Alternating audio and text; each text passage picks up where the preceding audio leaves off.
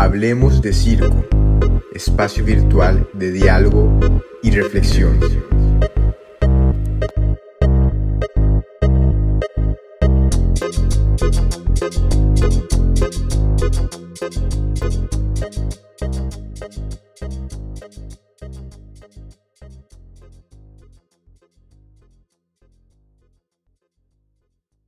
Bien, eh, estamos aquí reunidos nuevamente en Hablemos de Circo y en este momento estamos dando inicio a una segunda temporada.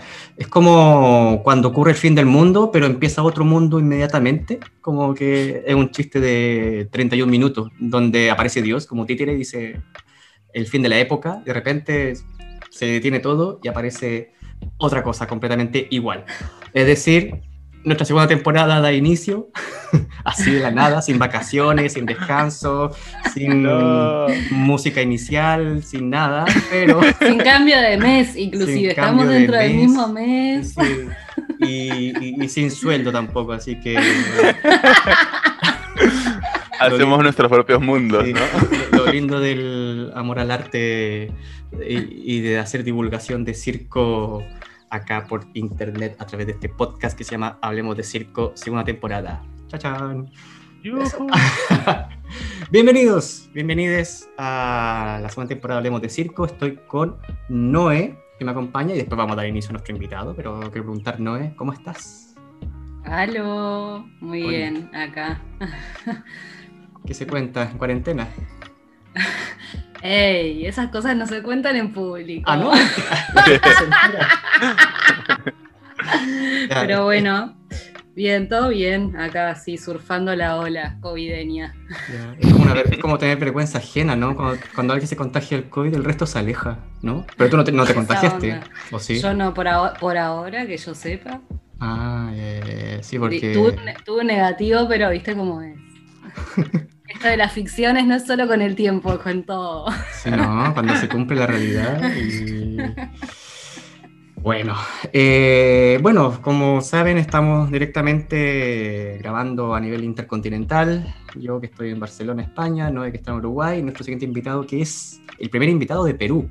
Es decir, para nosotros es algo importante iniciar este podcast con un capítulo dedicado al país vecino de Perú, que está pasando también por una situación compleja con la pandemia, como toda Latinoamérica. Y tengo el gusto de presentar a continuación a Diego Saavedra, pero como lo hacemos en cada capítulo, voy a pedir que Diego se pueda presentar, a qué se dedica, cuántos años tiene, si está soltero, casado, no, no, no. Si está dentro de toda la... conocer, ¿ya? Para que nuestros invitados puedan hacerse una idea de quién es Diego Saavedra. Ah, siempre digo eso y la gente. Bueno, en fin, Diego. Hola, ¿qué tal? Soy Diego, tengo 26 años, soy artista, gestor y educador en circo. Em, me dedico al circo aproximadamente hace unos, digamos, 10 eh, años, 10, 11 años más o menos. Eh, estudié en una escuela de circo acá en Perú y tengo una agrupación circense aquí en Perú igual que ya tiene cerca. Ah, y este año cumple los 11 años, por cierto. Bien. Y. sí, y esto. ¿Qué más? ¿Qué más? ¿Qué más puedo decir de mí? No sé, me genera muchas dudas. Sí, bueno, eh, aquí voy a contextualizar un poco porque el Noé se contactó con Diego y tú participaste en un pequeño grupo que hicimos, que hacemos mensualmente de charlas. Y hay una cosa interesante que queremos conversar sobre la situación del circo en Perú Igual no sé si tú también me quieres poner en contexto también, o sea, para que hagamos una idea de, a dónde nos vamos a, dónde vamos a entrar en toda esta situación. Ok. No Bueno. sí, con Diego nos conocimos hace años en un festival muy hermoso que se hace ahí en Villa del Salvador, en Lima, que organiza la Asociación Civil Bigote de Gato, que, es esta compañía de 11 años, ¿verdad, Diego? Sí, y, bueno, nada. Em, eso, como contarles de esta, de esta, contarnos un poco de, de, esta asociación civil y también sos egresado de la Tarumba y sos parte del elenco de la Tarumba, ¿verdad? Sí. Eh, sí, bueno, a ver, Bigote de Gato es una agrupación que se fundó hace 11, este año cumplimos 11 años, el 15 de octubre, Em, tenemos un festival por año que se llama Funámbulo, que se realiza entre los meses de octubre y noviembre. Eh, el año pasado íbamos a celebrar los 10 años, pero ya sabemos qué pasó en todo el mundo, así que tuvimos que tener esta, este gran evento para nosotros y con mucho pesar también nuestras, actividades, ya que nuestras actividades se realizan en el espacio abierto, en el espacio público. De hecho, es la recuperación de los espacios públicos y tuvimos que parar todo esto por cuidado de nuestros alumnos y por cuidado de nosotros también. Y ahora estamos retomando el festival, le estamos llevando de manera virtual. Y este año, como es una situación un poco más delicada, un poco más... Hay que tener más cuidado con todo, estamos manejándolo en el mes de octubre, en el mes de, julio, perdón, y va a hacerse todo virtual. Así que... Oh, perdón, en octubre tendré... En, me confundo. En julio tendremos el Festival Funámbulo edición número 10 y este año como hemos abordado la virtualidad, tenemos muchas propuestas de distintos países de nuestro país y es como para que todas las personas que no nos han podido visitar en un festival puedan visitarnos virtualmente y para conocer también qué otras realidades y otros espacios hay en, Latinoamérica. Eh, se realizarán talleres, desde talleres para, para pequeños y pequeñas, eh, varieté, varieté de circo, que serán tres días una conferencia y, eso, esencialmente esa es el, la programación general de, del Funámbulo, del festival que tenemos en Bigote de Gato. Sí. Sí, que eh, tienen un trabajo así súper fuerte eh, con la comunidad del sur de Lima, ¿verdad? Que, que, bueno, nada, yo me acuerdo que hace años cuando fui al festival quedé súper conmovida como con con ver ese trabajo y como ver, verlo, verlos, verles también a ustedes, ¿no? Que ustedes eran, o sea, las primeras generaciones de alumnos de, de Gato y que pasaron 10 años de trabajo y eran artistas profesionales, eh, eh, dando clases en Villa del Salvador, como generando toda una comunidad y una cultura de circo y de artes escénicas eh, en, ese, en ese lugar que, que no sé cómo lo, llaman en diferentes lugares, pero bueno, eso es circo social y, también eh, de lugares donde no hay mucho acceso a la cultura en general y, esas como posibilidades más artísticas, así que nada, para, como para mí es un trabajo súper lindo el que llevan, así pila de admiración al, proyecto. Sí, Bigote de Gato eh, busca siempre relacionar e involucrar tanto a nuestros alumnos como a sus padres o apoderados de familia, porque sentimos que este trabajo en, familia es importante, porque genera este cuidado, esta atmósfera, esta atmósfera de, protección, de seguridad y, y de, ¿cómo mencionarlo? A ver, mm, de valorar nuestros pequeños avances también, ¿no? Porque porque para un niño, muchas cosas que hacen el circo es como romper su burbuja, ¿no? Es como caminar en los zancos, hacer malabares, subirse al trapecio, subirse a la pelota de equilibrio. Y claro, a veces un niño se sube a los zancos, no sé, ustedes alguna vez han subido a los zancos seguro, y ven todo distinto porque están más altos, pero para un niño es como ponerse a la altura quizás de su papá, de su mamá, y es como súper interesante, ¿no? Cómo cambia su, su perspectiva de, de, siempre mirar hacia arriba a mirar de igual a igual. Como súper enriquecedor este trabajo. Y también por un tema de seguridad. En Villa El Salvador hay un poco de delincuencia, bueno, había ya no tanto como antes. Y y nosotros trabajamos en un espacio abierto, así que estamos súper vulnerables a cualquier cosa que pudiera suceder.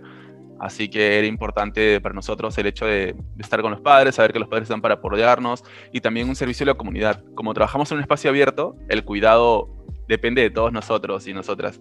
Así que era como, ok, vamos a pintar el anfiteatro.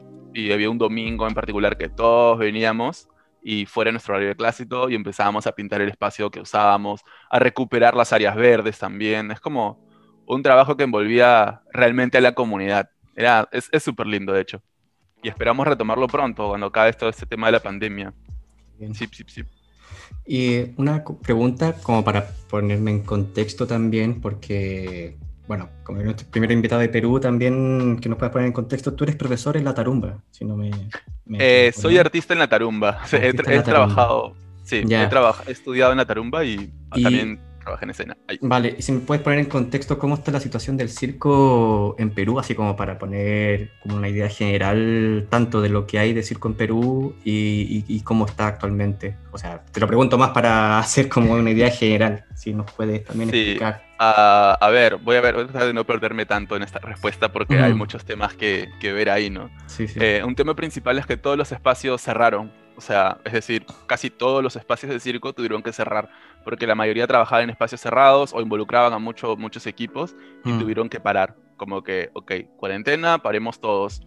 Pocos espacios se mantienen trabajando en el ejercicio del cuidado, pero hay muchos factores, ¿no? Desde una casa propia, de de menor, de menor cantidad de personal, etcétera, como que hay varios parámetros. Eh, muchos artistas independientes tuvieron que dedicarse a la virtualidad y esto todo es un tema de investigación, no es como, ok, ¿qué formato me, da mejor? Un Zoom, ok, en el Zoom ¿qué puedo utilizar como recursos? Ok, el OBS, el... hay tantos programas que te ayudan a eso. Um, se ha intentado hacer muchos espectáculos. El ministerio, de parte del Ministerio de Cultura, lanzó muchos estímulos y muchos proyectos para, de financiamiento que pudieron servir para un poco la reactivación. Mm, que funcionaron, ¿no? Pero igual eh, Perú tiene una cualidad muy particular en circo porque tenemos muchos lados, muchas vertientes, por así decirlo, ¿no? Por ejemplo, está el circo tradicional, que son familias que durante todo el año se dedican a viajar de ciudad, de departamento a departamento en el país, como que viajan en todo el país. Y en julio se centraban en Lima, que julio es la fecha como que súper especial para, para circo en Perú. Es como fiestas patrias, el circo. Siempre se celebra así, circo en fiestas patrias en Lima. Em, y pues se han intentado hacer muchos espectáculos virtuales. O sea, varios. Hay una compañía de malabares que se llama Movimiento de Fuerzas que ha hecho como dos, tres espectáculos virtuales. Eh, la Tarumba también hizo un espectáculo virtual. Eh, que es otro espacio de circo, también hizo otro espectáculo virtual. Y eso, ¿no? Como que se va intentando un poco como enganchar y retomar esta ola de la virtualidad. Pero, pero es un trabajo constante, ¿no? Porque cuesta a veces al espectador ver un espectáculo de teatro, de circo, de algo, de manera virtual. Siempre es un poco costoso eso. Mm. Eh, frente a este panorama de, la pandemia y todas estas cosas, nos unimos un gran sector de, artistas circenses y formamos la, red de artistas peruana de circo, perdón, en el cual estamos un poco gestionándonos para, llevar un poco de movida y, accionar al circo y darle una representatividad al circo. Porque tenemos muchos sectores, pero nos, nos encontramos justo en un punto donde todos los los que nos conocemos de un lado del circo, por así decirlo, no teníamos como un organismo que nos represente. Por ejemplo, el circo tradicional tiene el SACITE, que es la sociedad, quizás alguna pausa, con un paréntesis, la sociedad anónima de circo, no sé qué cosa, algo así por el estilo. Y, y claro, era, nosotros estábamos como, ok, nosotros como que a qué organismo recurrimos o cómo nos podemos organizar para traer algunos, algunos beneficios o algunas relaciones con el ministerio que nos pueden potenciar a desarrollar nuestras habilidades. Como por ejemplo, una gran problemática, una gran problemática no, sino como un gran detalle era como que muchos no sabíamos, no sabemos escribir proyectos. Como nos dedicábamos más a lo artístico y de otro lado de escribir nos costaba un poquito, ¿no? Así que nos, nos hemos tenido que, que, sentar a conversar, organizarnos, juntas mensuales, juntas semanales, para formar esta red y esta red nos ha permitido también como Mm, enriquecernos bastante, de hecho. Y seguimos en esa organización, porque igual siempre, siempre la rodita, como es tiempo libre, cuesta empujarla un poquito, ¿no? Pero estamos ahí, avanzando. Ay. no, no, tranquilo. Sí, sí, sí, como la misma situación que ha pasado en varios países en Latinoamérica, bueno, Chile, eh, Argentina, Uruguay, Colombia. Hemos tenido algunos podcasts al inicio de la cuarentena, cuando, o sea, de la pandemia, bueno, el confinamiento, como se llame. Eh, y, la situación es que está este tema del circo virtual y, y que ha estado presente sobre todo en Latinoamérica. Y, y, el caso en este, bueno, hace poco estuve con Silvia Capel, que fue una chica de acá de Cataluña, de España, que hizo la tarumba hace bastante tiempo atrás, mm. eh, hace varios años atrás ya, o sea, más de 10, o creo que 10, ya no lo recuerdo bien. Y claro, hablaba de cómo la escuela La Tarumba en un momento era, bueno, los representantes del circo de Perú, en este caso, como, pero también hay un circo tradicional muy potente y hay un sector también que ahora, por lo menos por lo que tú me explicas, esta red de artistas peruana de circo, que ahí donde va la pregunta, que si se puede identificar como un lugar en el cual se puede como apoyar o descansar en ese soporte como han, podido hacer cambios, me refiero como, ¿hay esperanza en ese grupo? claro, esa pregunta siempre va a rondar cuando se junta un gran colectivo de personas, ¿no? ¿Funcionará realmente todo esto? Sí, sí, Wow, eh, qué buena pregunta. Siento que, que, sí, esencialmente sí, porque hay pequeñas sorpresas que no puedo detallar aún, pero claro, mm. hay cosas que se están trabajando, como por ejemplo una era organizarnos para, para hacer que el circo sea reconocido como un patrimonio cultural acá en Perú. es mm. una lucha constante, porque como mencioné hace un momento, el circo tiene una tradición de casi los 200 años, se ha celebrado con circo. Es como, siempre ha habido circo en Perú, siempre, siempre, siempre, siempre. Pero nunca se le ha dado este reconocimiento, este valor. Así que sentíamos que era necesario. Y la sección de la, una parte de la red, una comisión de la red, que es el, la comisión de investigaciones, se dedicó a esto, ¿no? Como a reunirse con algunos con gente, entrevistar a personas del sector tradicional, a los empresarios de circo, a detectar espacios culturales y sociales, como que recopilar toda esta información para luego presentársela al ministerio. Y justo en estas conversaciones surgió una alianza con, otro, con el SACITE con otros espacios para presentar un documento todos juntos y juntas y, y sí, como que se está haciendo eso, se está llevando a ejecución eso y me parece súper interesante y rico también porque nos va a servir, ¿no? Como, porque, por ejemplo, entre tantas cosas que estamos solicitando, es celebrar, celebrar, ponerle un día concreto al circo. Como que esa es nuestra búsqueda primordial, como que ponerle un día de celebración al circo, que se está proponiendo el tercer martes de cada julio, si no me equivoco. Em, también se está proponiendo como crear un pequeño museo de circo que dure un pequeño tiempo, de circo peruano, crear esto también, eh, espacios de, diálogo, espacios de donde se le brinden herramientas y, y también generar espacios. Lo que nos cuesta también llevar el circo en escena es que no muchos espacios te permiten instalar, no muchos teatros o espacios te permiten instalar cosas. Son como, no, eso no lo puedes colgar ahí, no, eso no va ahí. Y es como, oye amigo, pero vengo haciendo esto hace 10 años y sé que eso puede aguantarme o sé que eso puede ser un soporte. Pero claro, son pequeñas luchas y pequeñas que hay que ir trabajando y que ir mejorando, porque así como hay algunos que son muy cuidadosos con su instalación de aparatos, hay otros que no lo son tanto. Así que como que siempre va a haber un sector Pero es eso, ¿no? Como que la unión del circo, a partir de la red y de los diálogos de la red, nos han dado, nos han brindado muchas, muchas posibilidades. Y una de estas es esta, ¿no? Como reunirnos en otros espacios y representaciones de circo para lograr cosas. Y se están haciendo, porque justo acá viene otro tema, ¿no? Como que teníamos que presentárselo al, al Congreso. Y el Congreso actualmente en el Perú está, hemos tenido toda una revolución política hace poco, hemos cambiado, hemos tenido tres presidentes en un mes ha, sido, un golpe de Estado Es como, bueno, son cosas que, que Perú, pero pero estamos, ¿no? Como que aún seguimos de pie, en pie de busca de estas cosas, de, reconocimiento del circo en todos sus vertientes, en todos sus sectores. Y en eso estamos. Siento que sí, la red puede aportar en esto, porque desde el diálogo se pueden crear muchas cosas siempre. Mm. Me, queda resonando esto que, hablabas del circo peruano eh, y, un poco esto también de, bueno, que en Uruguay también estamos en un proceso muy similar que lo charlábamos el otro día en lo de las charlas de investigación, estamos también queriendo declarar el circo como patrimonio inmaterial de la cultura el 6 de octubre, que es eh, la fecha de, del nacimiento de Podestá, que es uno de los una figura de circo replatense acá, ta, ta, ta. Y, mm, nada, me quedé como con esto del circo peruano, que me acuerdo cuando estuve allá y conocí como el, trabajo que estaban haciendo con la tarumba y, un poco también que me acerqué a, lo de los danzantes de las tijeras, que también es como un folclore que tienen ustedes ahí que es re circense en algunas cosas. Sí. Nada, como si nos querés contar un poco más de ese proceso, porque también ahí en la tarumba vi que también hay como un fuerte como eso, como una mixtura entre signos como de la cultura folclórica de Perú con el circo, que, me parece interesante ahí. Y también, eh, después, seguidamente, que nos cuentes de tu proyecto de las circunversaciones, que somos oh, hermanites de la virtualidad.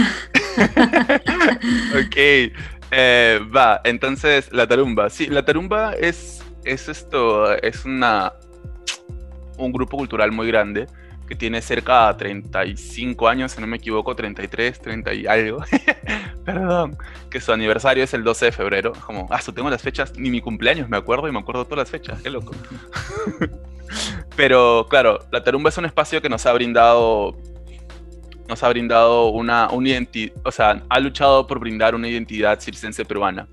Es como siempre en sus espectáculos busca la revalorización o, o darle valor a la identidad peruana. Y eso es algo que, que a la vez es difícil, pero cuando tú dices, ala, ¿cómo podemos, ala, ¿cómo podemos hacer eso? Y ves un espectáculo de tarumba y se logra. Es como Fernando Ceballos, uno de los dos directores, porque el otro es Carlos Olivera, em, tiene una, una visión muy linda del circo. Es como la identidad, la identidad peruana la maneja muy bien por ahí. Por ejemplo, de hecho, dato recontra curioso, que es que cuando, hace muchos años, cuando yo empecé a practicar circo, porque vengo de una familia de primos que vienen haciendo circo así como súper práctica para distraerse, eh, mi abuela, mi abuela fue la que me llevó a un circo por primera vez, como no sé cómo consiguió entradas para un circo y me llevó al festival El Círculo de la Tarumba. Y ese año en particular se trabajaba esto, ese día en particular se presentaba un espectáculo de la Tarumba que se llamaba eh, hechicero. Sí, Hechicero. Que fue como, yo lo vi y había tantas danzas peruanas, tanta investigación, las músicas sobre todo, el director musical de La Tarumba es otro nivel. Chova y Umbrosio musicalmente es muy bueno, es muy muy bueno. Y cuando estuve con mi abuela viendo el espectáculo, yo le dije, abuela, yo quiero estar ahí. y bueno, a lo largo de los años como que lo logré y llevé a mi abuela y fue un logro no personal, pero la tarumba es como, es este espacio que nos ha brindado, desde la escuela nos ha brindado muchas emociones, nos ha, nos ha guiado, los profesores que tenemos en la escuela son súper son lindos y, y nos dan esa, ese empuje constante, ¿no? esa creatividad también. Tenemos profesores muy capaces como son Tani Helder, que son dos profesores que se dedican un poco más al trabajo colectivo y. Eh, Carlos Olivera, que es un, es un uno de los dos directores de la tarumba, que tiene una mente creativa que es como, wow, wow, da para rato hablar de Carlos Olivera. Eh, después también tuvimos a Johnny Marcelo, que justo cuando, nosotros entra, cuando yo entré a la escuela, él tenía que, bueno, al año siguiente se fue a España a vivir España, pero también el tiempo que nos enseñó fue como súper preciso porque tiene una visión técnica del circo muy ejecutable y artísticamente todos, o sea, todo el equipo pedagógico de artistas de circo también trabaja a veces en el elenco. Y es como tú los ves dictando y a la vez los ves en escena y vuelan. Es como están en el aire todo el tiempo, de cierta manera. O sea, en el cuerpo están en el aire. Y, y es esto, ¿no? Como que la tarumba siempre busca eh, vincular, vincular el circo con, con la cultura, con alguna danza. Recuerdo un año que estuve en un espectáculo de la tarumba que se, llamaba, que se llama Bandurria, donde llevamos un proceso de llevar clases de danza, danza de la costa, de la sierra y de la selva de Perú. Y en este proceso teníamos que aprendernos, claro, los pasos, la secuencialidad de la danza, la importancia de la danza, el, el mensaje de la danza misma, para luego llevar la escena y claro, cómo te mueves con este, con este, con este personaje, con esta intención en escena. Era, fue, fue un proceso muy lindo que nos tomó como unos tres meses llevar todo el, tres meses el proceso de danza y un mes, un mes y medio del proceso de creación con guiados por Fernando, que fue súper, súper lindo ese proceso de, de danza. De hecho, creo que tiene, hay unos videos en YouTube que pueden buscar o pueden encontrar, incluso está también, eh, hay un espectáculo virtual que reconecta todo esto de, de la tarumba, que se llama Vital, si no me equivoco, que también va como que seleccionando. Y la danza de tijeras, justo una promoción antes que yo, había un chico, hay un chico que estudió, que su familia es tradicional de la danza de tijeras. Y como dicen, no, la danza de tijeras es mucha acrobacia, mucha, mucha energía. Y él en un espectáculo lo llevó a escena, como que desde los, subiendo los caballos, manejando, bailando un poco en tijeras en el piso. Fue como, era un locurón. La gente reventaba cuando veía eso, porque la danza de tijeras es una tradición súper importante, pero poco a poco ha sido como que es, familiar. Es como siempre son líneas sucesivas. y, y eso, como que verlo en escena es otro espacio, otro momento, porque no se ve mucha danza de tijeras, de hecho. Hace muchos años que no se ve tanto. Y sí, no, lo siento. y es eso, es como es recuperar también eso, ¿no? Ya tengo mi idea para el próximo Iberescena, mira. la danza de tijeras.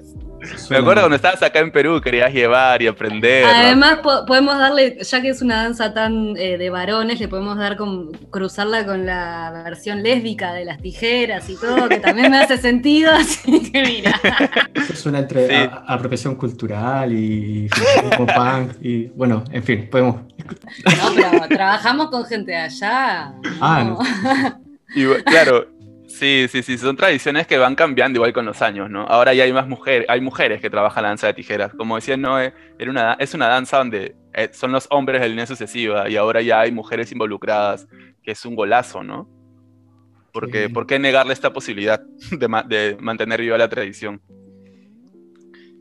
Y eso, de la tarumba podría hablar mucho rato, es como que es demasiado linda el espacio y la manera en que nos envuelve y, no, y, nos, y nos cuida y nos acompaña como súper lindo, en verdad, todo lo que hace la tarumba en Perú. De hecho, eh, de, mi, de, mi, grupo, de mi asociación cultural de Bigote de Gato, creo que cerca a 6, 7 hemos sido formados profesionalmente en la tarumba. Hemos postulado, llevado el proceso y culminado el proceso. Y creo que absolutamente todas y todos los profesores de Bigote de Gato hemos trabajado en algún momento o trabajamos aún en la tarumba o como artistas o como educadores en sus cursos para niños, etcétera. Es como estamos muy relacionados ahí en ese aspecto. Y es lindo, es lindo ver, acompañar también otro proceso.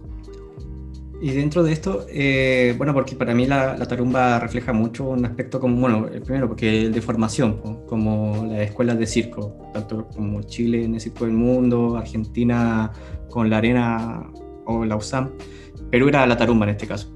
Y, pero dentro de eso, al momento de ver los espectáculos de la tarumba, eh, ahí donde igual quiero abordar también este, este concepto, ¿cómo, ¿cómo se ve reflejado? Porque en un momento se habla de nuevo circo, circo contemporáneo o, circo tradicional, y aquí nos metemos en un tema. ¿Cómo, cómo, lo ves tú también dentro de esto? Porque tanto los maestros como Fernando Ceballos, Carlos Olivera, que están ahí, eh, no sé si tú has visto un cambio generacional dentro de esto, o, con, con, identidad, o con ganas de saber, o meter otras cosas. Porque para mí, o sea, aquí me pongo más, más cotilla, pero para mí la tarumba en, en algunos momentos se refleja un circo de tradición también, o como este reflejo del circo de la carpa, está como lo romántico también de, y lo lindo de que es un circo de carpa, pero de repente uno quiere algo más, no sé, ponte tú, performático, no, no sé, cómo, cómo, están esas, cómo se albergan esas reflexiones dentro del lugar. Y también en Perú, eh, por ejemplo, si, porque hablamos de, en este caso de lo contemporáneo, que tantos, tantos problemas nos trae esa palabra. Sí, eh, bueno, en la tarumba es como, claro, al, haber dos directores, eh, claro, igual hacen un espectáculo al año, así que no pueden como siempre turnarse, ¿no? Mm. Pero sobre todo el que dirige los espectáculos la mayor cantidad de tiempo es Fernando Ceballos. Y él, como tiene una visión y una temática de revalorización del circo, siempre va a ir por ese lado, siempre va a conducir por ahí, que siempre da un producto como interesante. Y y Carlos Olivera, que es el otro director, que, que tiene una visión también súper enriquecedora.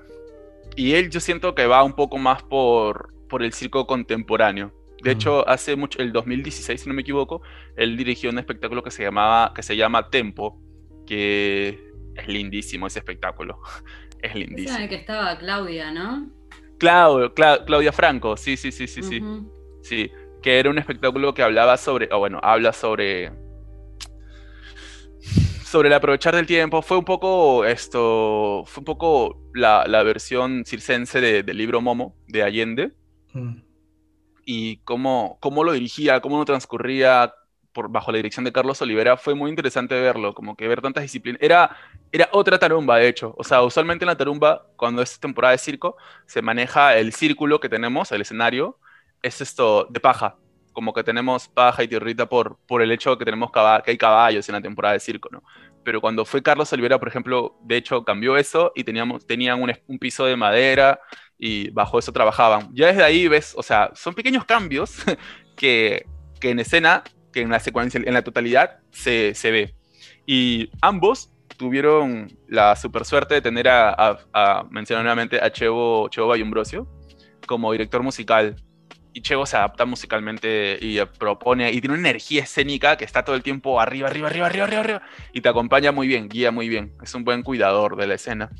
Y, y claro, es esa, tenemos hay esas dos líneas en la tarumba, ¿no? Como por un lado Fernando que va un poco más acompañando a la peronidad y todo este tema de, de la revalorización y el, y el reconocimiento del, del Perú y Carlos Olivera que investiga un poco más de lo contemporáneo pero a nivel nacional yo siento que al tener tanta, tanta identidad, al ser tan pluriculturales, tenemos mucho, mucho circo por todos lados.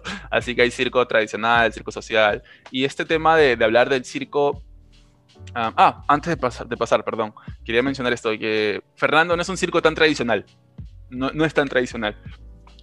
Puede, puede parecer que un poco que sí, que es como circo tradicional, pero no lo es si tú ves circo tradicional, es una cosa muy distinto a la secuencialidad y la enumeración y, la, y el hilo conductor y todo lo demás que puede manejar Fernando.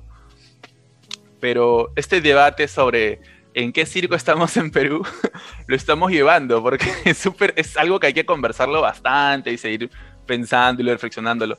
Yo personalmente tengo una idea de que en circo hay, en circo, en Perú hay, hay un, hay una cultura o una identidad circense que aún tenemos que descubrir y, y, nuestro pequeño problema para descubrirlo o abordarlo es que no tenemos muchos espacios de diálogo sobre eso. Es como siempre nos guiamos, ah, pero en Chile es el nuevo circo, ah, pero en Colombia es el circo tal, ah, pero en Europa es el circo contemporáneo, ah, pero tal, tal. Y es como, oye, pero nuestra realidad es otra, como, es otra totalmente. Así que tenemos que debatirlo, tenemos que tomarnos tiempos para conversar, para analizar, proponer, debatir, etc.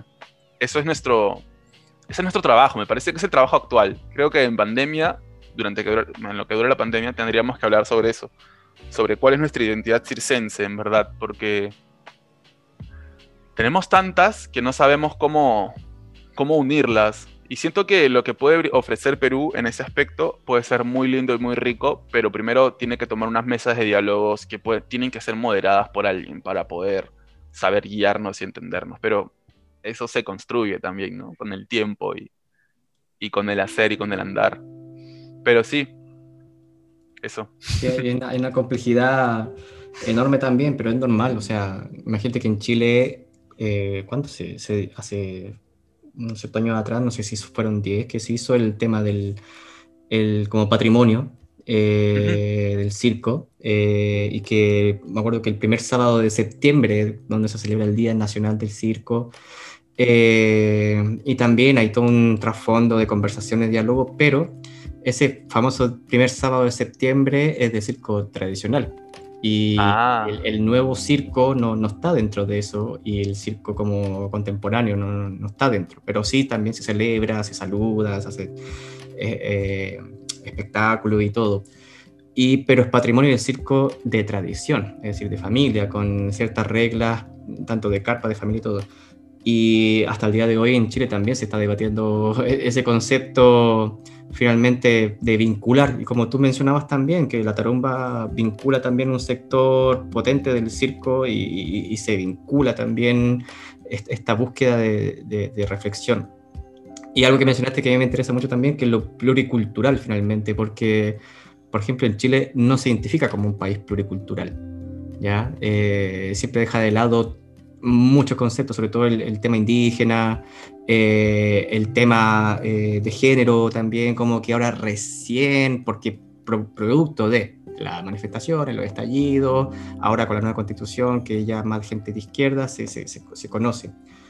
Pero algo que Perú lo ha hecho hace bastante tiempo atrás y lo mantiene vivo pero dentro de toda esta ironía también, pues, o sea, tres presidentes en un mismo mes, un golpe de Estado, o sea, me acuerdo años, años atrás con Fujimori en el poder, con toda la mafia que había en, el gobierno.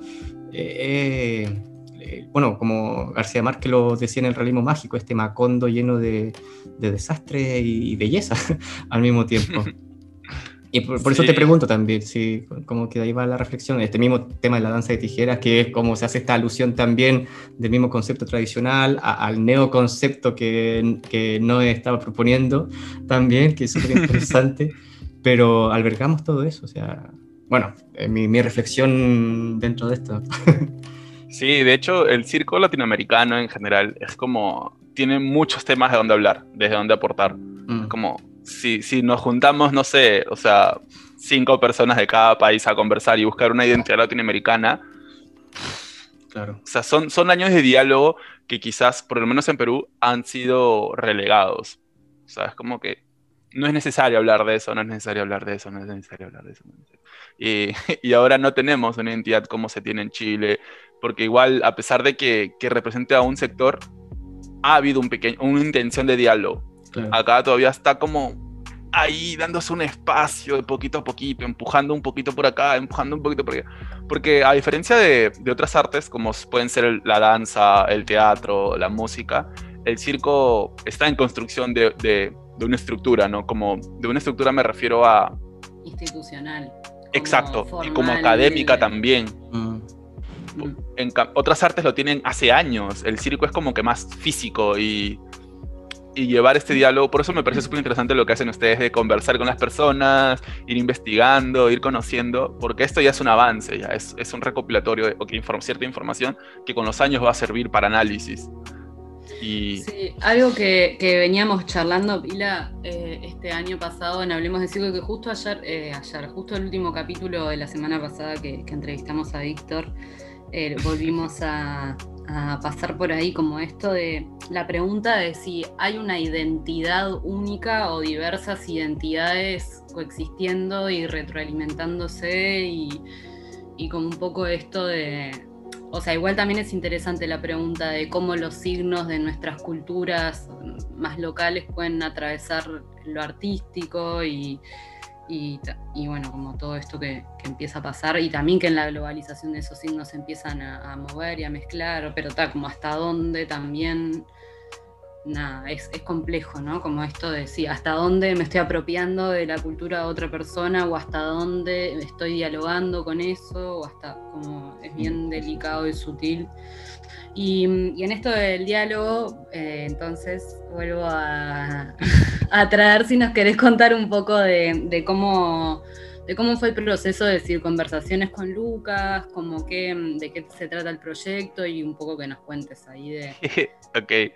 Eh, conversaciones es y fue un proceso súper lindo que fue, fue esto ha estado en muchas crisis, porque es uno de los proyectos ganadores de estímulos de líneas de apoyo frente al COVID, al cual postulé junto a Lucas. Y, nos costó armarlo al principio porque era como, ok, ¿qué queremos hacer? Siempre le pregunté eso, ¿no? Como, ¿qué queremos hacer? Y era, ok, como recuperar cierta información y academizar de cierto modo, o, o, darle, o estructurar la información, o darle un primer paso para estructurar la información del circo en Perú.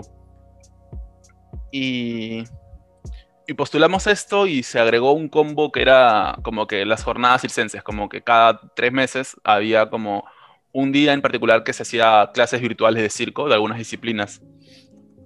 Em, siento que este proyecto fue llevado a cabo fue con, junto a Lucas, pero también hay gente que estuvo apoyando, como son estos profesores que estuvieron en la jornada circense, como son grandes amigos como Gaby Olivera, como Jesus Mago, después esto, ¿quién más? Lucero y y Lucas también estuvo dictando talleres ahí. Eh, buscamos como... Lucas Cirelli, ¿verdad? Lucas que... sí. Sí. Y, y en este espacio de circunversaciones buscamos como hacer videos dinámicos en YouTube donde, donde podíamos hablar desde nuestra comodidad sobre el circo. Es decir, presentar el cómo es, cómo es el circo para nosotros, qué cosas nos inspira, datos curiosos, cuál es nuestro proceso, eh, reconocer también cuáles son las páginas a veces, eh, cuáles son las páginas importantes que sentimos nosotros que pueden ser para circo, ¿no? Porque en este mundo virtual hay tanta información que a mm. veces encontrarla es muy difícil. Y buscamos, bueno, demos un empujoncito a esto, ¿no? Y así fue como conocimos, por ejemplo, una página en Chile que es Mujeres de Circo, que es mm. una página que se dedica solamente a mujeres de circo. Eh, encontramos también páginas que brindan información sobre técnicas circense, posturas, eh, otra página de malabares, otra un, un documento que, que, te alinea muchos espectáculos y mucha, mucha, mucha técnica, de cierto modo, como clases, pero gratuitas como encontramos tanta, tanto material que, que, sentimos, no, esto hay que compartirlo. Hicimos también un par de capítulos sobre historia de circo en Perú, que están también ahí, como, hicimos dos porque, porque dijimos, no, todo entra en uno, hagámoslo en uno. Y fue como estábamos hablando sobre ese capítulo y era como, Lucas, esto es demasiado largo. Y cortemos acá y retomamos en otro capítulo. Y porque hay mucha información del circo que se ha perdido a lo largo de los años y reconstruirla, recuperarla, cuesta, porque no sé si pasa en otros países, creo que sí, pero tú buscas en internet circo en Perú y te va a salir cualquier cosa menos circo.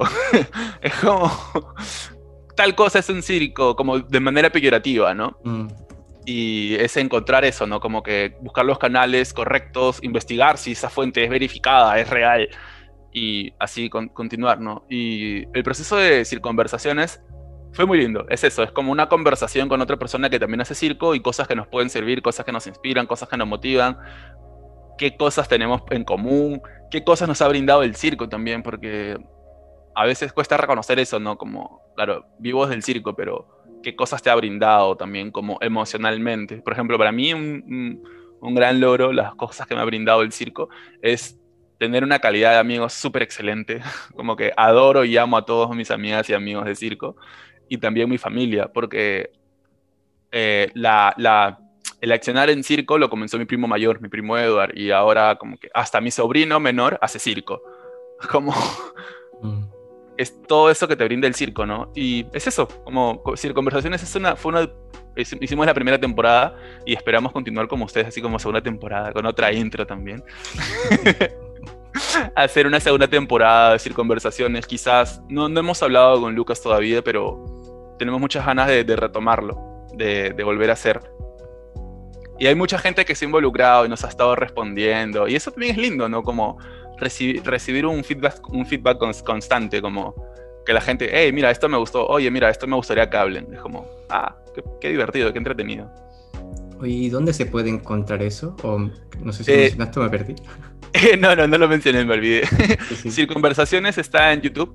En YouTube lo pueden buscar como Agenda Circope que es una página que estoy empezando a, mover en Instagram, de hecho, que trata de, busco compartir toda la información posible de circo en Perú, como espectáculos, talleres, em, masterclass, personas que vienen del espacio de, distintos países a, enseñar. Eh, a veces, como tengo algunos amigos que tienen espacios de circo, les pido que me regalen una entrada para poder sortearla, compartir estas cosas, ¿no? Como mover el circo, de hecho, como darles, porque hay muchas páginas de de agenda cultural teatro, de agenda cultural esto, danza, mm. agenda cultural ballet, pero no hay ninguna de circo. Así que fue en este proceso ir reconociendo qué necesitamos y qué buscamos. Okay, la agenda circo sirve como una plataforma para difundir el circo.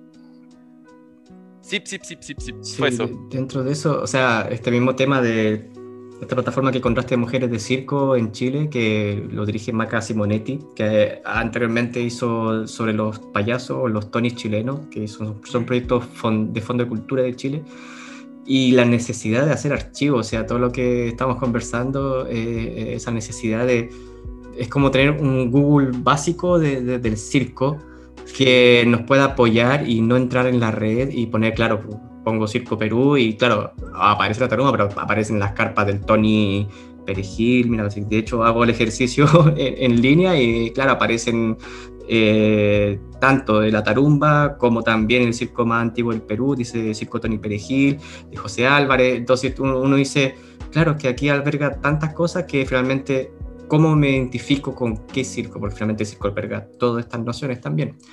Y un poco de Hablemos de Circo nace desde ahí, pero es necesario que esto se repita y se pueda replicar en, cada país, en cada lugar, y que pueda haber un archivo de que no se pierda, que lo que tú acabas de mencionar también, como que a veces la información se pierde y en otras oportunidades pasa de que o, fallece la información porque son maestros, maestrazos del circo, tanto tradicional como de, de, de, la vanguardia, lo contemporáneo, que no hay archivo, no hay libro, no hay nada y de repente dejan de existir. Eh, pero es, necesario dentro de todo eso. hay como una necesidad latinoamericana de, empezar a ordenar, ¿no? Esto, de ordenar o de concentrar esta información. Es algo también, es una onda interesante, ¿no? Por ejemplo, hace poco, hace poco, bueno, hace dos años falleció eh, Julio Rebolledo, que es un historiador de circo, que él tuvimos la suerte de llevar un par de clases con él acá en la Tarumba, que nos hablaba de la historia del circo y era como que tenía tanta información ese hombre, como demasiada información. Y no sé, no he buscado o no he encontrado quizás libros sobre la información que él tiene, porque él también viene de una familia tradicional mexicana.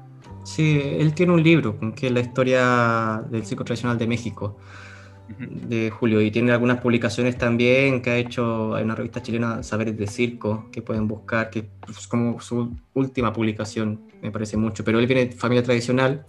Y eso veníamos también conversando en la mañana. Yo estaba en una reunión de circo, de, en la central del circo, que se hablaba de este tema de, archivo, de, de, escribir sobre el circo, que muchas veces se pierde. Y también desde qué sector, porque muchas veces no hay apoyo gubernamental dentro de esto, o sea, el Estado no le interesa o las publicaciones son de alguna universidad donde sí el teatro entra como a nivel académico o la danza, pero el circo anda pululando de un lugar a otro y, es difícil también escribir, publicar, mantener viva la, la memoria del circo. Y eso es lo importante de un patrimonio también, de identificar también que el circo es arte y como arte tiene necesidades también muy importantes.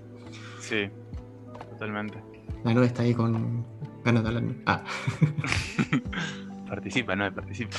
Estaba escuchando. Me quedé, me quedé, un poco preocupada por, por mi comentario impulsivo. bueno debatirlo. Ustedes no me, no me crean nada. La gente que escucha ando muy creativa, ando muy creativa estos días. Esta mujer que está diciendo la cuarentena, la cuarentena. Sí, sí, día 11 una empieza de María. Tengo mi propio proyecto con pulgas, circo y pulgas. Ahora le puse Luca. Pero está bueno, ¿no? Como a veces soltar ideas e irlas analizando, descartando, te da mucha más información. Así que, vamos, no. Eh. algo de ahí, yo conozco un poco tu mente, algo interesante va a salir de ahí. No lo puedo negar. Algo ahí. La fragilidad de las ideas. che, mm, bueno, nada, vamos como entrando a nuestro, nuestra última sección eh, reflexiva. Reflexiones de circo. Reflexiones de circo. Filosofía. un poco igual lo estuvimos atravesando, ¿no? como durante, durante todo este rato. Em, pero bueno.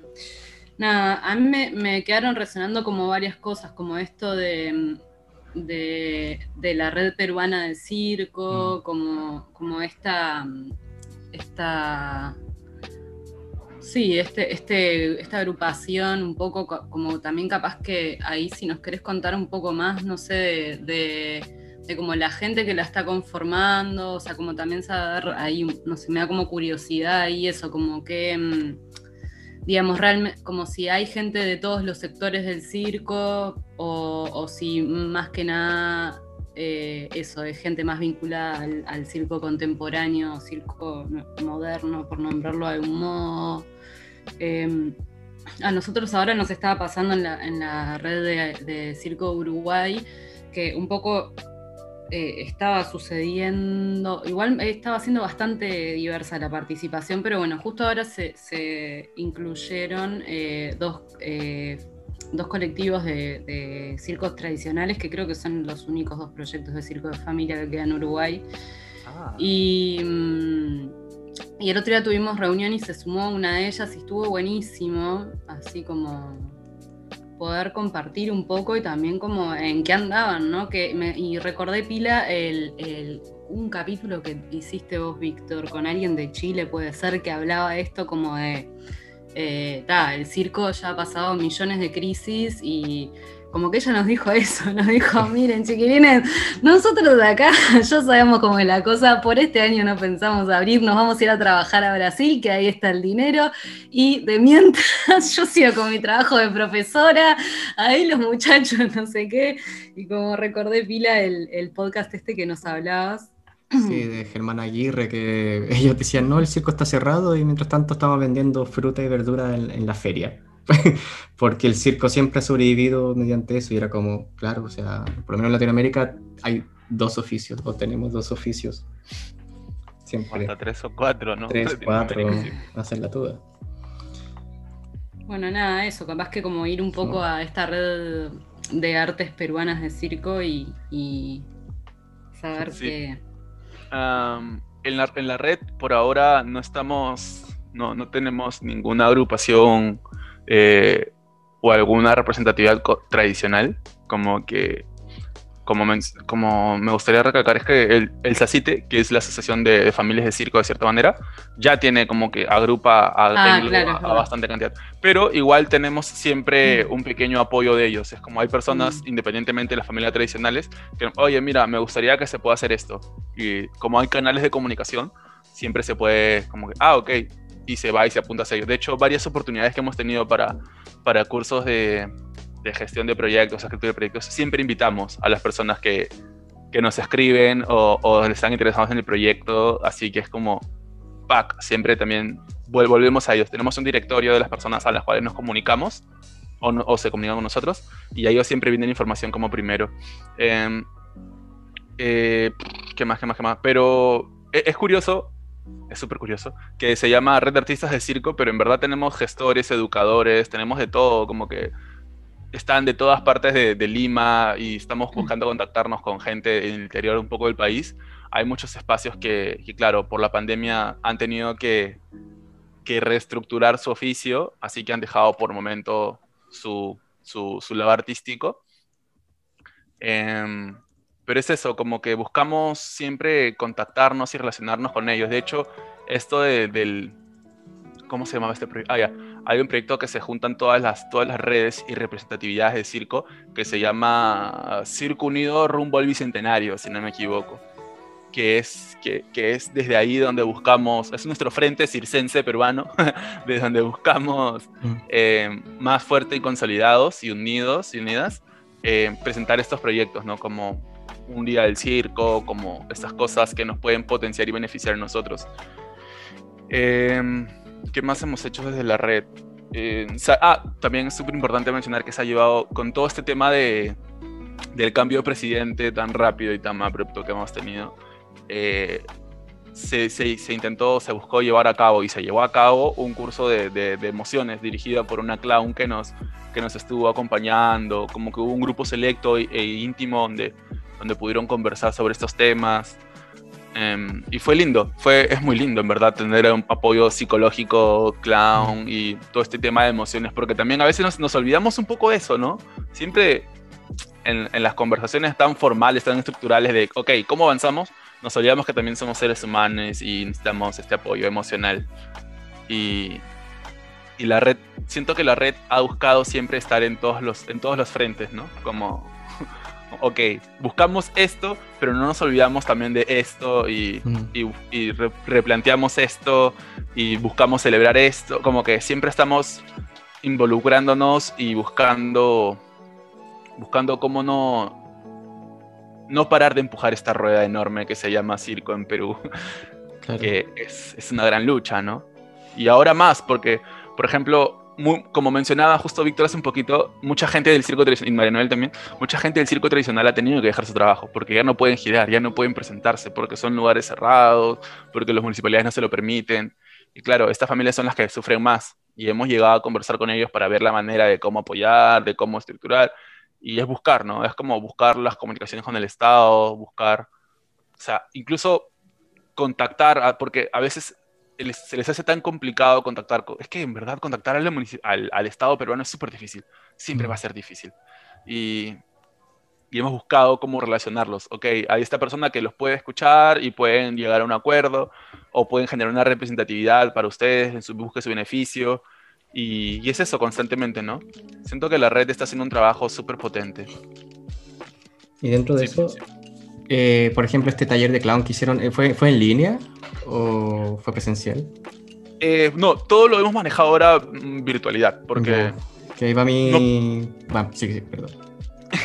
sí, es complicado ahora. Nos encantaría, te juro que nos encantaría, estamos pensando todavía como hacer, perdón, cosas presenciales, pero claro, tenemos mucho, muchas y muchos tenemos hijos, hijes y es como tenemos que estar ahí pendientes, mm. tenemos como tres trabajos para poder solventarnos, una agrupación que empujar. Ah, hay mucha gente que está en muchas cosas y, y es complicado, ¿no? También por un tema de cuidado. Pero todo esto se hace virtual y siempre las convocatorias se hacen mediante formulario. Es como, ok, hay cierta capacidad limitada dependiendo de la persona que va a compartir este espacio y buscamos que, a pesar de que sea capacidad limitada, se comparta en vivo en Zoom, por un tema de que la gente pueda hacer preguntas, pueda intervenir. En el taller de clown, de clown de, terapia emocional, terapia emocional, no recuerdo bien el nombre, manejo de las emociones se llamaba. Em, no se decidió hacerlo íntimo y solamente publicitarlo como va a haber esto, llenan el formulario y pueden participar. Porque también como era un ejercicio de, soltar cosas, a veces cuesta, mm. ¿no? Cuando es muy abierto, como se buscaba que sea íntimo. Así que se realizó en un Zoom, acompañado por esta persona y, fue, fue lindo. Sí, ahí va mi... Bueno, estamos como a 10 minutitos de terminar, pero podemos... Una pregunta, reflexión final, que cuando tú mencionabas el tema de reestructurar el oficio, y hablamos mucho de eso, eh, en un año todo cambió así de manera abrupta y sobre todo en Latinoamérica se ve reflejado que el tema de lo virtual apareció inmediatamente por ejemplo, no sé, aquí en España es de los pocos países que sí hay presentaciones presenciales, es decir, hay espectáculos, hay talleres, hay entrenamiento. Francia eh, todavía está con toque de queda y está todo cerrado, pero mantenían a sus artistas, eh, les pagaba, el Estado les daba el dinero mensual, ah. porque tienen la intermitencia, que este contrato de 500 horas anuales que tienen que hacer y el Estado les da dinero, es decir, están subvencionados. Y en Latinoamérica, obviamente, no. y apareció este tema de, de, de, lo virtual y me acuerdo que Italia en un momento dijo eh, no al streaming circus, no al circo por streaming, como albergando esta idea de de, la distopía, de que el mundo iba a ser todo virtual, el gran hermano no, está vigilando y todo eso. Y que me acuerdo mucho hace años atrás que una profesora de diseño teatral, la Catalina Devia, eh, publicó en internet de que estaba en contra del teatro por Netflix, que Netflix había publicado que iban a transmitir teatro virtual y que la gente alegó, alegó, dijo, no, que imposible.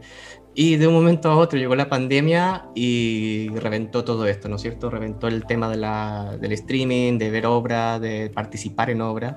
Yo a nivel personal me uní a ciertas cosas, pero en un momento cuando vi, por ejemplo, eh, quiero mucho a mis colegas de circo, pero de repente vi una varité autogestionada, eh, hecha por Instagram, y como que tenías que mandar dinero por PayPal eh, y, pagar y, no me gustó, como no, no, no la obra, sino, o sea, no, no él, tiene que pagar, sino la calidad de lo que estaba viendo, porque obviamente uno tiene sus exigencias, y al mismo tiempo dije, puta, es que esto, eh, no sé si está bien o está mal, como que me hizo mucha duda y en un momento dejé de ver cosas y de asistir a cosas. Hablemos de circo, empezó así también, o sea, empezó como algo virtual, con charlas, con talleres, y de repente nos quedamos en otro formato que es hacer archivos, conversaciones, algo más distante. Pero no hablo por mí, o sea, yo que estoy en Barcelona y me siento un privilegiado en este momento, pero entendiendo que en Chile necesitamos, o sea, en Chile, en Latinoamérica, en Perú, en Argentina, en todos esos lugares, hay que solventar el trabajo y hacer una,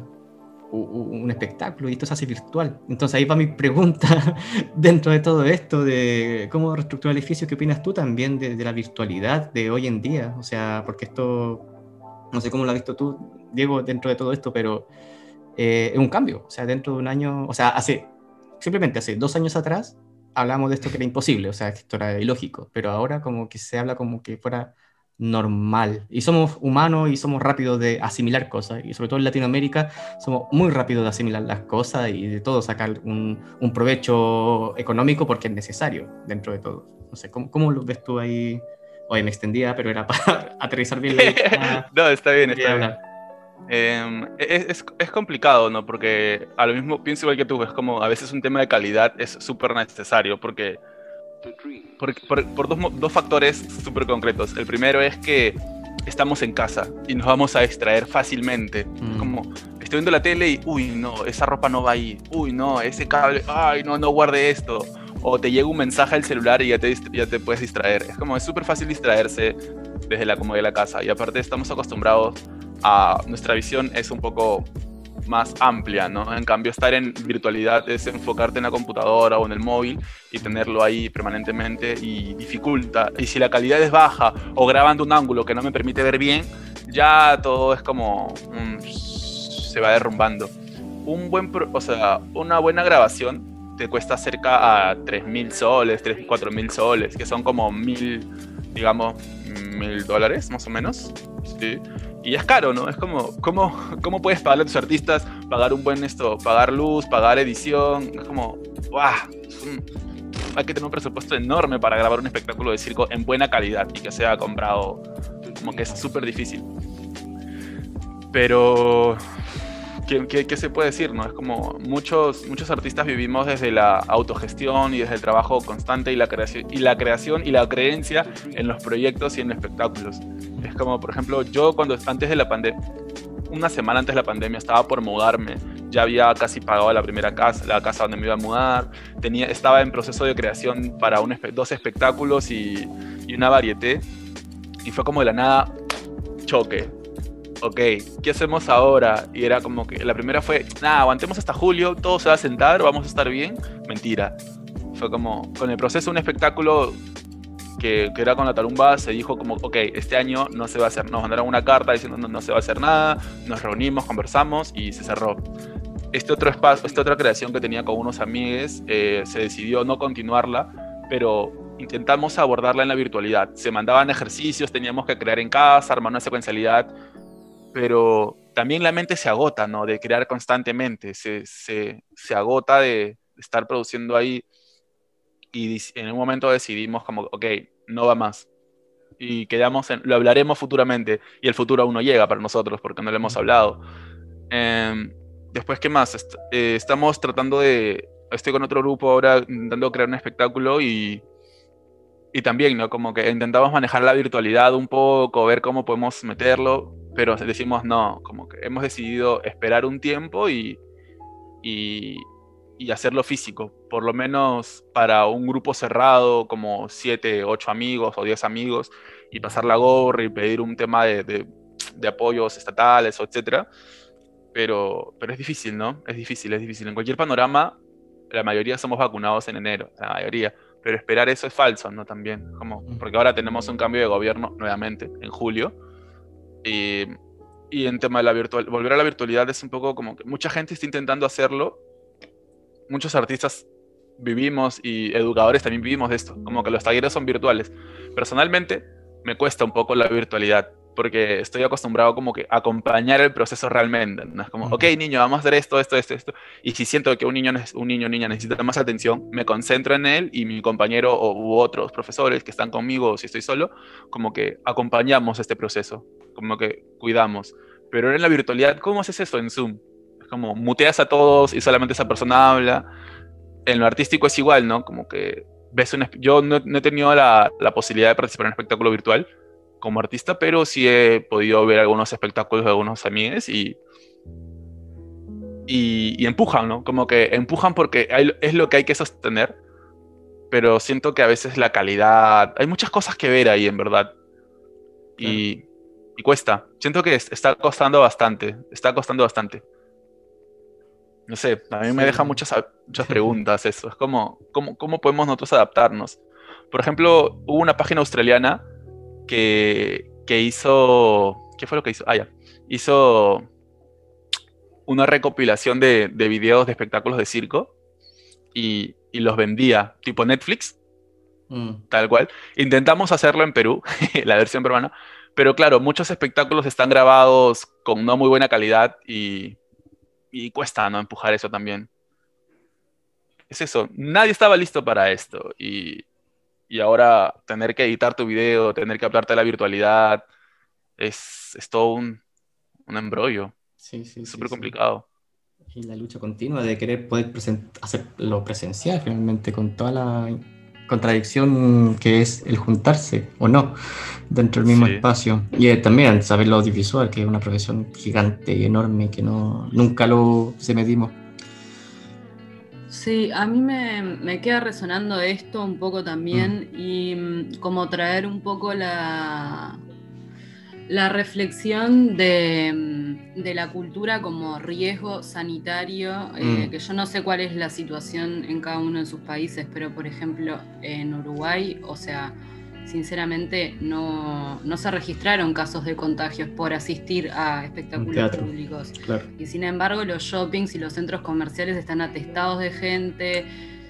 Eh, como que las, las varas que miden lo que sí y lo que no son muy arbitrarias y parecería ser que el factor común de atacar a la cultura está siendo como, sin, sin entrar como en teorías conspirativas ni nada, pero o sea, así como algo que está sucediendo. Entonces, ¿qué está pasando? ¿Por, por qué? O sea, ¿qué, qué, cuáles son, qué es lo que está sucediendo ahí?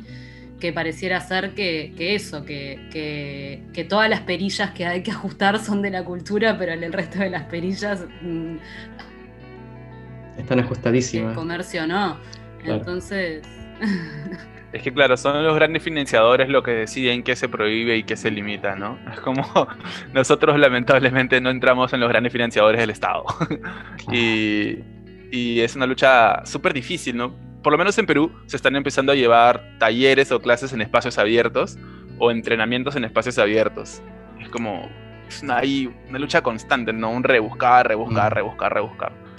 Em, pero espectáculos sí no se ha dicho nada. Creo que hace poco leí la noticia, no, no ahondé, de que el Estado, el Ministerio de Cultura está promoviendo el primer, el primer concierto en vivo.